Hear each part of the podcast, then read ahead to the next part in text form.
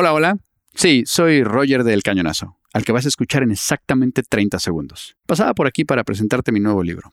Lo primero, no es un libro del podcast, por eso se llama Tu atención, por favor. En él encontrarás las claves para aprender y sobrevivir a la economía de la atención. Si esto te interesa, estás de suerte, porque ya está disponible en Amazon y en tu librería favorita. Puedes encontrar el link en la descripción del podcast. Te dejo seguir disfrutando y de antemano, muchas gracias por tu atención. Este es un podcast powered by El Cañonazo. Dixo presenta. Su atención, por favor. Dixo is back.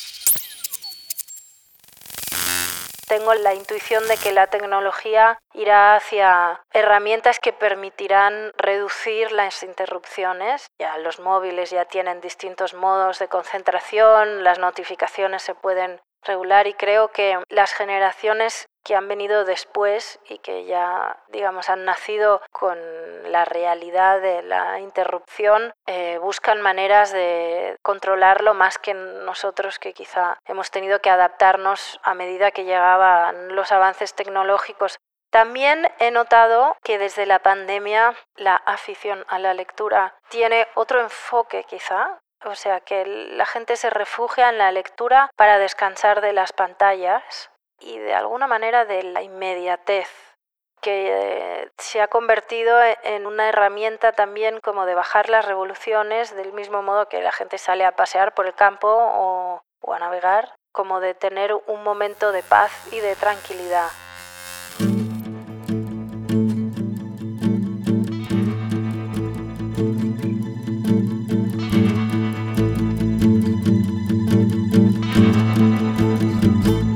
Atención, por favor. Mi nombre es Roger Casas Alatriste y en este podcast conversaré con personas expertas en el mundo de la economía de la atención, ya sean creadoras, curadoras o consumidoras de contenidos. Hoy en su atención, por favor, hablaremos con María Lynch, agente literaria y directora general de la agencia Casanova San Lynch, que representa autores como Javier Marías, Juan Gabriel Vázquez, Mariana Enríquez, Andrés Barba o Martín Caparrós.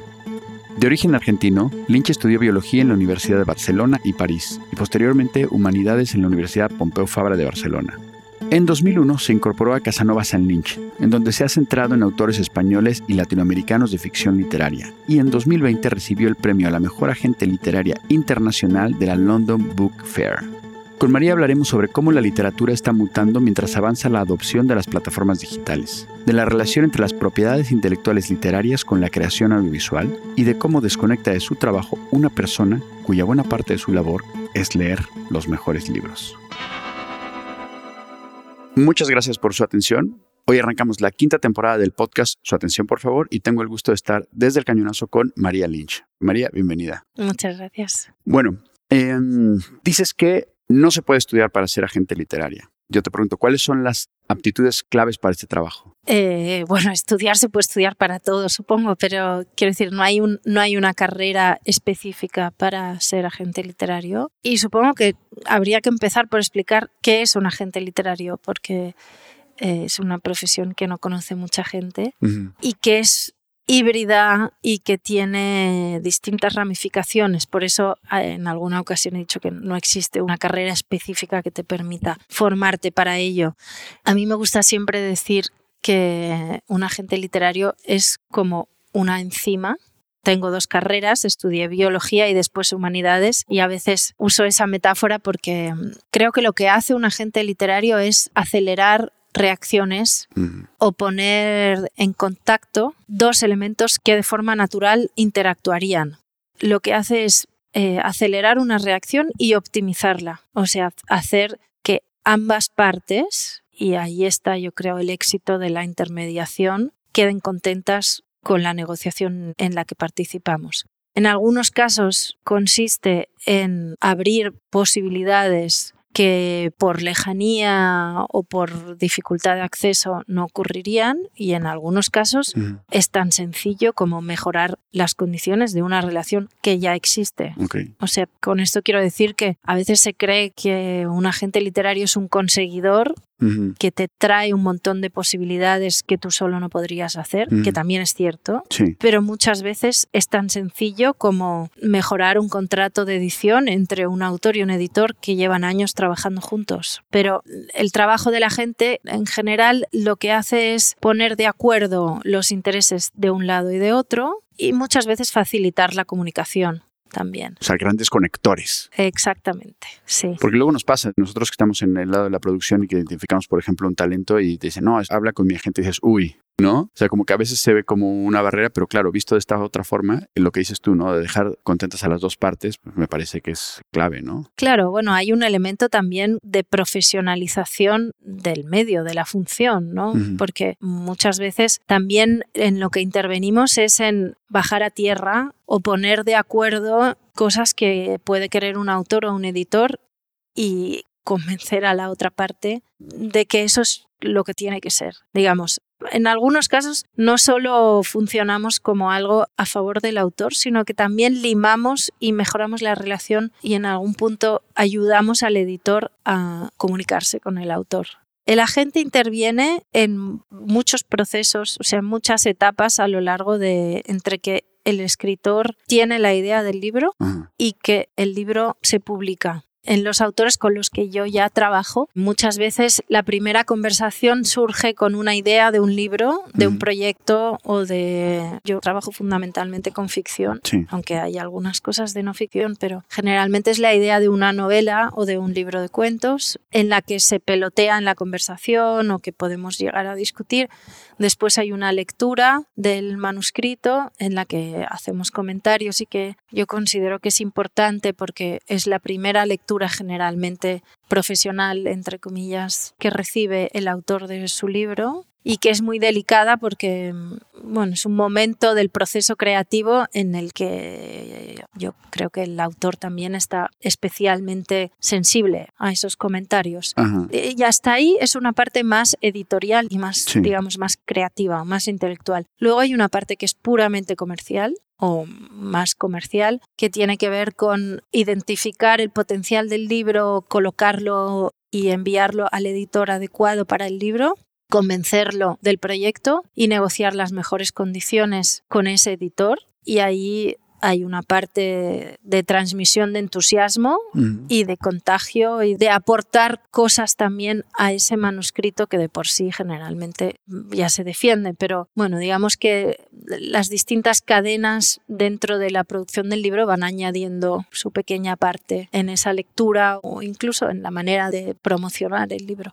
Después de la negociación hay una parte que tiene que ver con el seguimiento de ese proceso de edición que se ramifica en cubiertas, promoción, viajes, etc. Y eso mismo se replica, eh, porque los agentes trabajamos a nivel mundial, en los distintos territorios en los que funcionamos. O sea, yo normalmente represento un libro en todo el mundo y para todas las lenguas y esa misma fase comercial la replico en Estados Unidos, en Inglaterra, en Francia, en Holanda, en China, en todas las lenguas. Y después, en tercera instancia, hay la parte audiovisual, que es una parte que se ha desarrollado mucho en los últimos 5 o 7 años, pero sobre todo desde la pandemia y que es muy importante y también muy rica. Ahí sí que, si bien la relación entre editor y autor es más antigua, el salto al audiovisual creo que sí que potencialmente un agente te abre muchas posibilidades. Muy bien. De eso ya lo haremos después, pero antes me gustaría hablar de ti como lectora, ¿no? El primer libro que leíste y releíste se titulaba Mitos griegos asociados a las plantas. Y te quería preguntar qué tienen los clásicos que nos siguen atrapando miles de años después. Eh, bueno, en parte lo que eso demuestra es que el ser humano no ha cambiado tanto a lo largo de los siglos, ¿no? Eh, yo creo que mm, los clásicos lo que tienen es que condensan toda la, digamos, la psicología humana y las formas en las que esos conflictos se viven en la realidad han ido adaptándose a la modernidad, pero los conflictos siguen siendo los mismos. Y creo que eso es la esencia de la literatura también. Por eso hay libros que se pueden leer 300 años después y nos siguen hablando. Y eso en gran medida está en los clásicos. Aunque hay otros tipos de enganches. Cuentan que Mariana Enríquez conoció y empezó a escribir terror cuando tenía 10 años. Sí, en el caso de Mariana, ella lo explica muy bien y también toca otra idea que creo que subyace en la literatura, que es lo que la literatura hace es tomar elementos de la realidad y transformarlos, a veces en mayor medida, a veces de forma más realista, para fijarlos y tratar de explicarlos.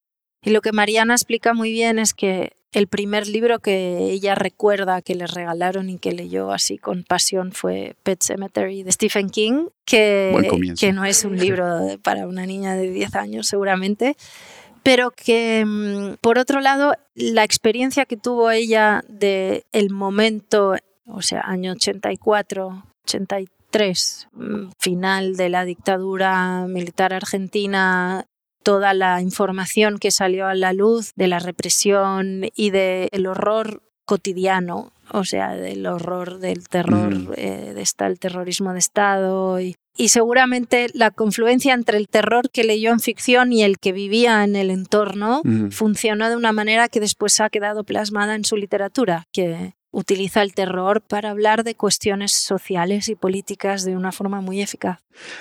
En la última década, la extensión media de los libros más vendidos en Estados Unidos, según las listas de The New York Times, e incluyendo las categorías de ficción y no ficción, ha caído 51 páginas de media lo que supone una caída en el número de páginas de un 11%. Pero además, la probabilidad de que un libro de más de 400 páginas aparezca en la lista de los más vendidos cayó en un 29% en los mismos años. Esto está directamente relacionado con la economía de la atención. ¿Qué hacemos con los libros? ¿Vamos a acabar leyendo panfletitos? Mm, bueno, yo, eh, las estadísticas no se pueden cuestionar, o sea, son una realidad y no lo voy a cuestionar. Yo lo que sí creo que he detectado es que funcionan los libros que tienen unidades más cortas, no necesariamente menos páginas, pero sí capítulos más cortos mm. y que digamos que los altos en la lectura y por lo tanto en la atención se reducen. Al menos en lo que tengo en mi entorno ha habido libros de gran extensión que han vendido mucho, pero todos tienen esa fórmula que permite el parar en un determinado momento, que finalmente tampoco es una cosa que se ha inventado de nuevo, ¿no? es un poco el folletín, pero pero sí creo que eso es una de las fórmulas que permiten eh, retener la atención del lector. ¿Y hay alguna otra característica o algún...? O sea, prevenir el abandono, porque sería más bien eso, ¿no? Claro. Eh... Sí, cuando es un capítulo kilométrico, a lo mejor te cuesta llegar al siguiente puerto, ¿no? Y dices, no, qué pereza, ¿no? Exacto. Y ahí abandonas el libro.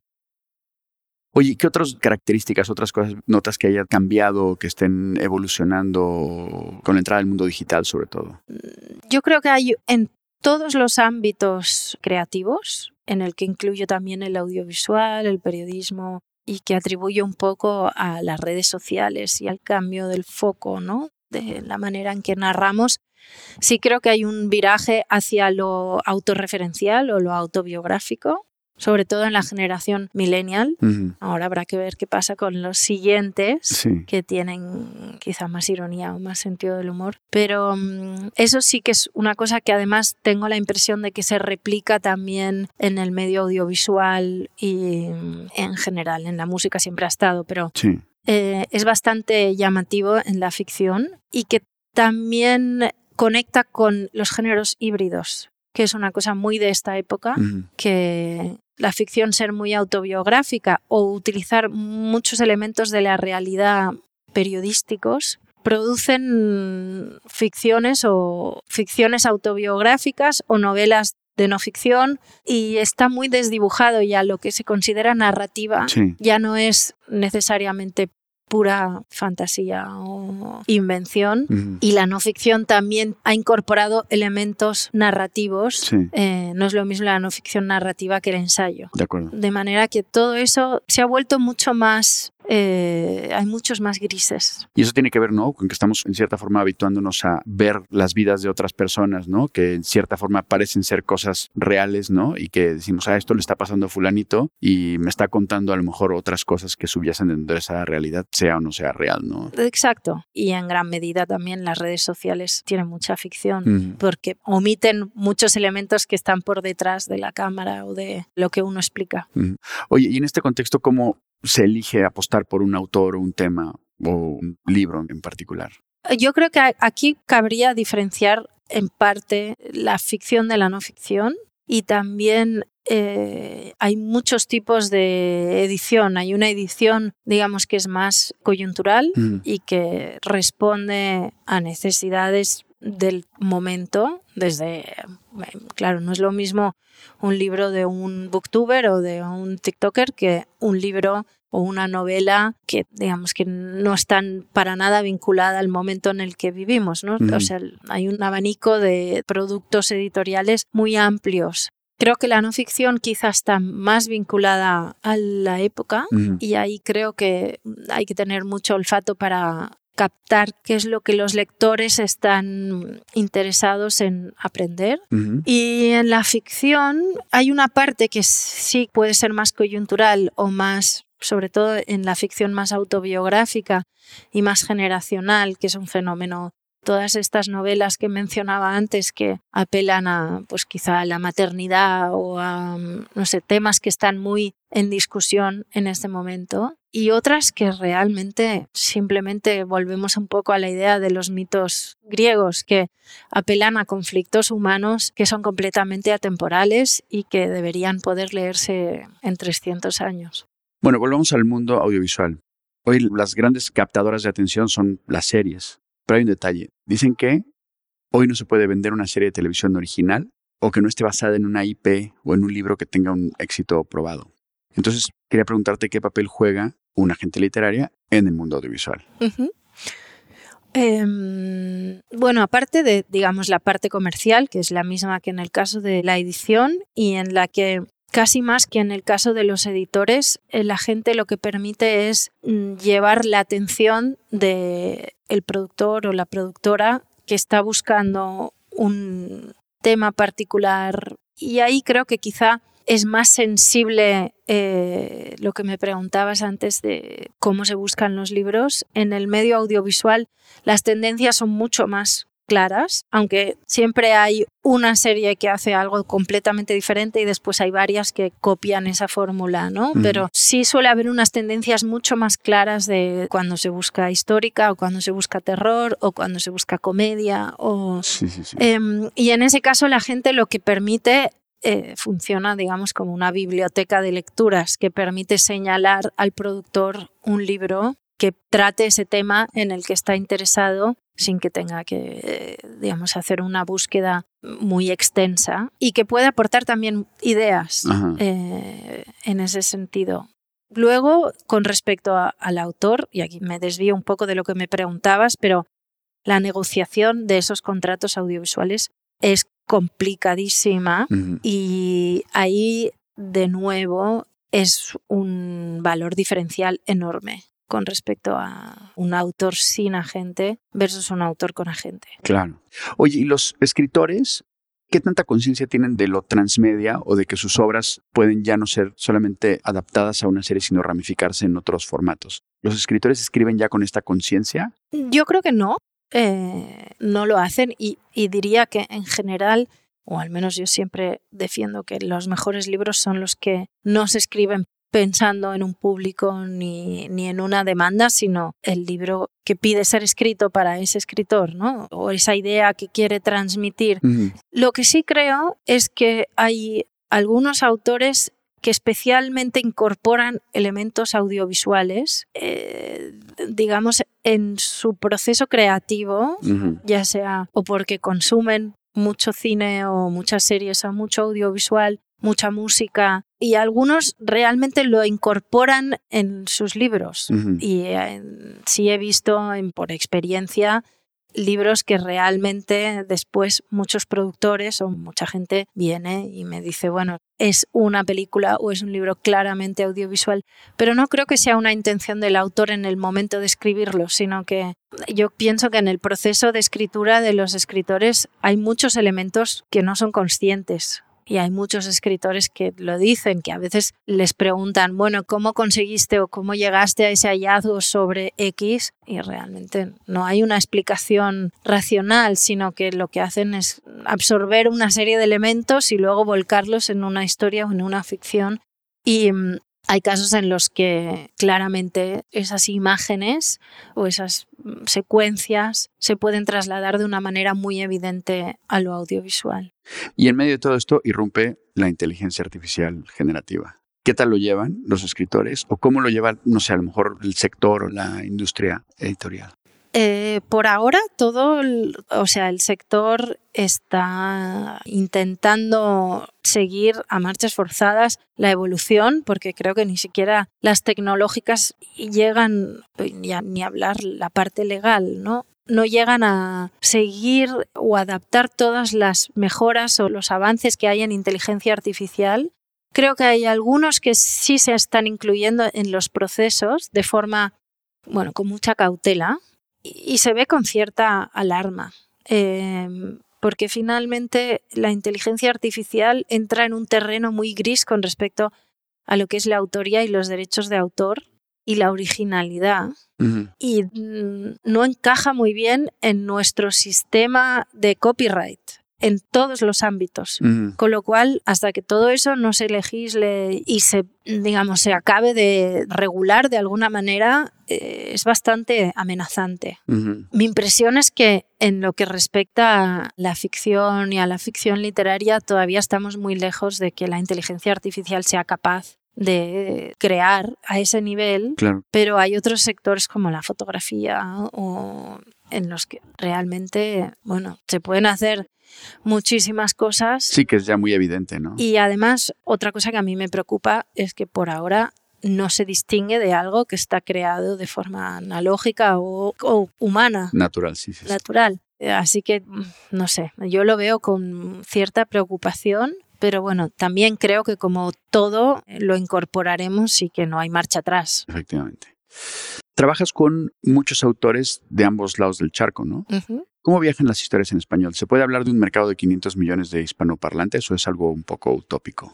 No, realmente, bueno, en el fondo sí. Quiero decir, al final hay una lengua que nos une a todos y en parte una cultura, en mayor o menor medida, lo que varía mucho son las realidades.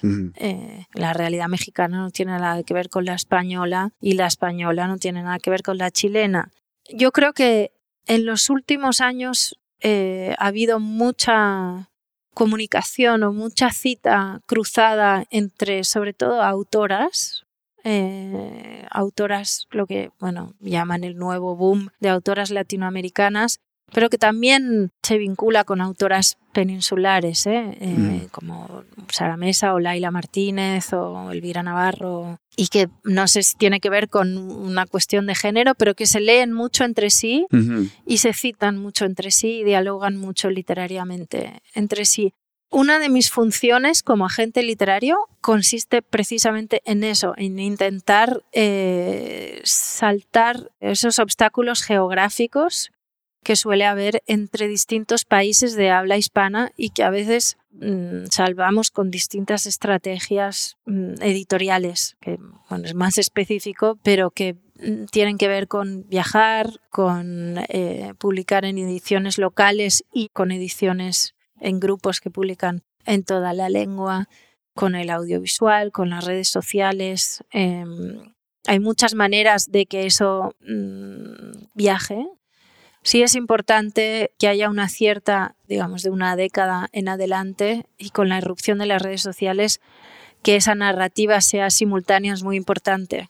O sea, antes podía haber un decalaje entre las ediciones en los distintos países latinoamericanos y España y ahora las estrategias editoriales tienden a que sea en simultáneo porque ya no existe esa barrera de medios que existía antes. Todo el mundo lee redes sociales en simultáneo, las cubiertas se intenta que sean también las mismas, los sellos también, para que la imagen de un libro sea global a nivel de la lengua. Claro.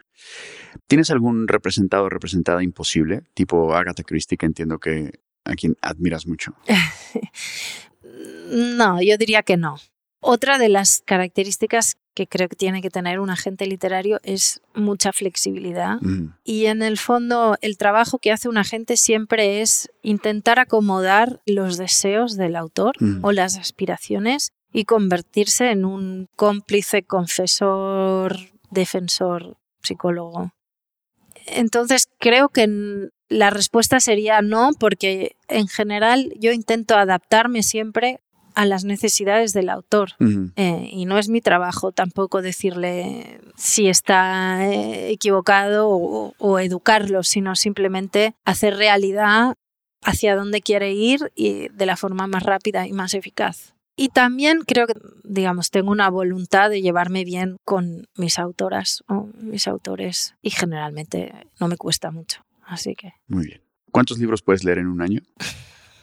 mm, no sé, de media diría que uno a la semana, ¿Uno a la semana? más o menos. ¿Y mm, has notado algún cambio o algún, hablo en general, hablando con la gente, nos cuesta más trabajo leer, nos cuesta más trabajo concentrarnos en una página sin que nos distraiga un móvil o sin que pensemos que, ah, pues a lo mejor tengo un WhatsApp o una notificación. ¿Tú lo has notado en tu propia lectura? En mi propia lectura sí, sí, lo he notado mucho.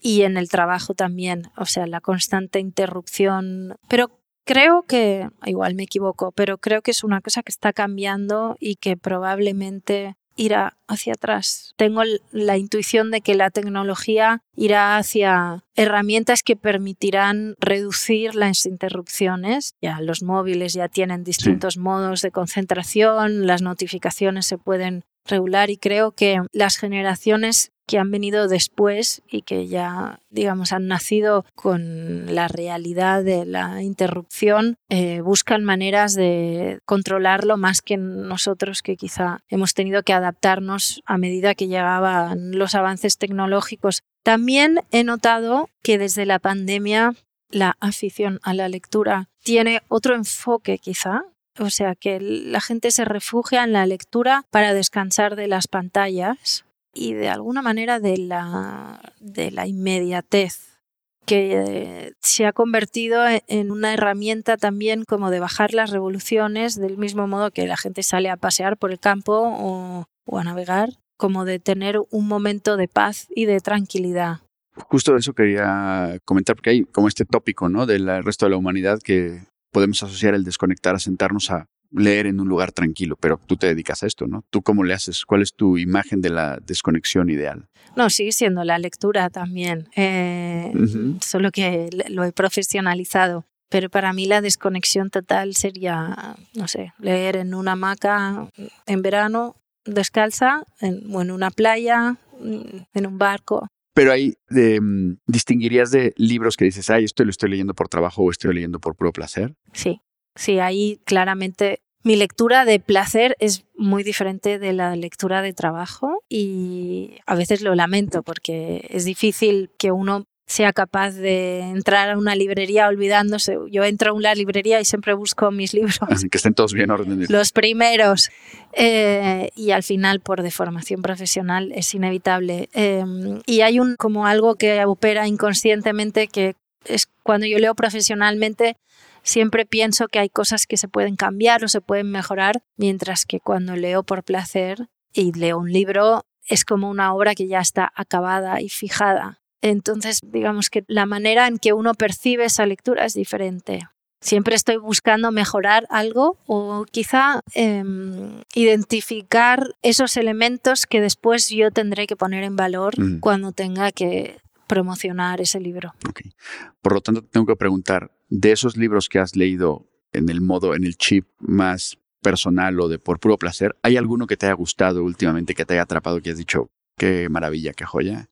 Ay, em, O que simplemente me lo recomiendes, ¿eh? En plan, que te recomiende. Estoy intentando escanear. Es la pregunta que creo que a todos los que trabajamos en este medio parece la más obvia y la más difícil de contestar, porque se nos viene toda la información de los libros que hemos leído que se van a publicar, que em, recomendar un libro a alguien cuando trabajas en este sector es difícil porque tienen tantos elementos que uno busca que, pero, pero, imagínate que estás tomando un café con unas amigas que no pertenecen al sector y que hablan de otras cosas y que dices, oye, no, eh, recomiendo algo, oye, no tienes que leer. Eh, Mira, yo eh, hay un libro que, bueno, leí hace ya un poco más de tiempo, pero que me pareció increíble un poco retomando el tema de la mitología, que son las metamorfosis de Ovidio. Lo que me sorprendió sobre todo es la vigencia de esos textos y que pueden hablar,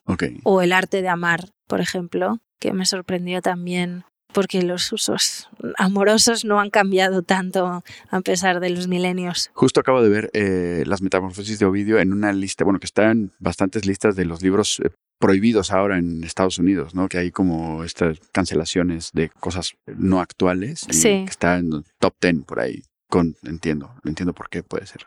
Eh, vamos a aprendizajes, pero más familiares de tus hijos. Tienes hijos pequeños y te quería preguntar por sus gustos, por sus aficiones, si les gusta más un libro, les gusta más el iPad y cómo van por ese camino. Eh, a mí me encantaría decir que los libros eh, son su objeto más preciado, pero competir con la dopamina del iPad es imposible.